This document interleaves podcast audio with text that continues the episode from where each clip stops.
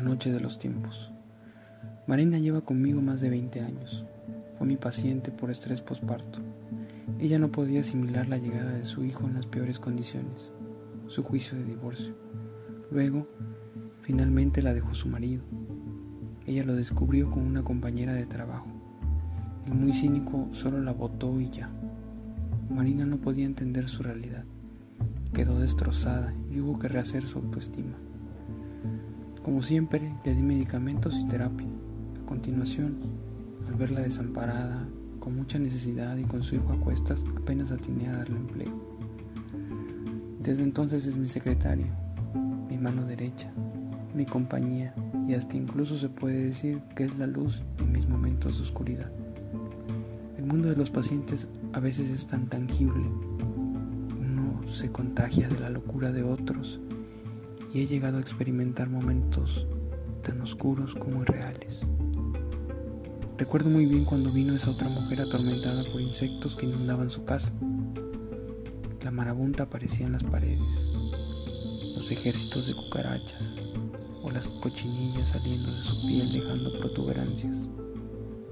Nunca le dijimos a nadie, pero Marina y yo experimentábamos la misma pesadilla.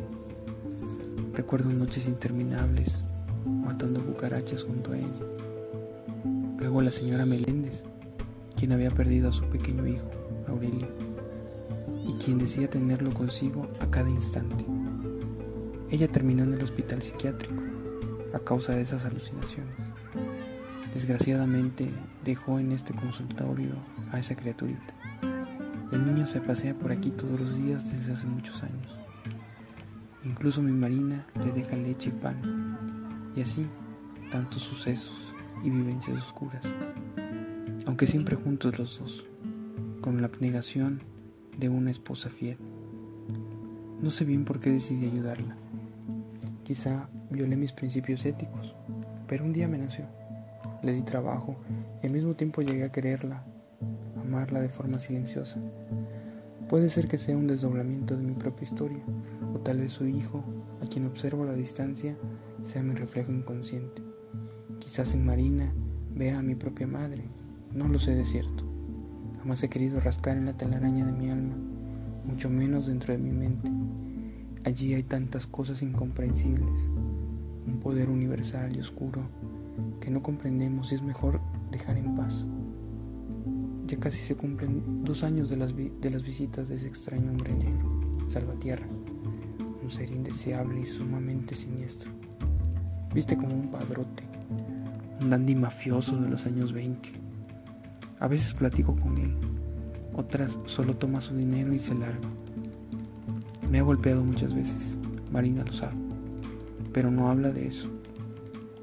Ella piensa quizá que estoy loco, y más porque ese hombre era quien perseguía al señor Rivera, otro célebre paciente, al cual no me quedó más remedio que internarlo en el psiquiátrico. Pobre hombre, se había vuelto un estorbo para su familia y de ser un abogado muy prolijo, terminó recluido y solo. Bueno, no, tanto. Sé que lo acompañará por siempre Salvatierra. Menos mal, el pequeño Aurelio ya no está más por el consultorio. Era un niño bueno, pingo, pero educado. Marina dijo un día, ese horrible hombre lo mató. Sin embargo, mejor a eso ni moverle. Salvatierra es peligroso. Algún día le diré a Marina lo que siento por ella. Entonces le podrá decir a su hijo que no estará más sola. Él podrá irse a estudiar psiquiatría y nosotros pasaremos la vejez juntos por fin. Después de tanto luchar, habrá un descanso. En la sala de espera del consultorio. Ya tardó demasiado el doctor. No sé si tardará mucho más. Puede ser que esté con algún paciente o como siempre, rumiando su soledad.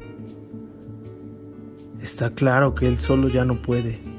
Debería traer por lo menos un asistente o una secretaria que lo ayude.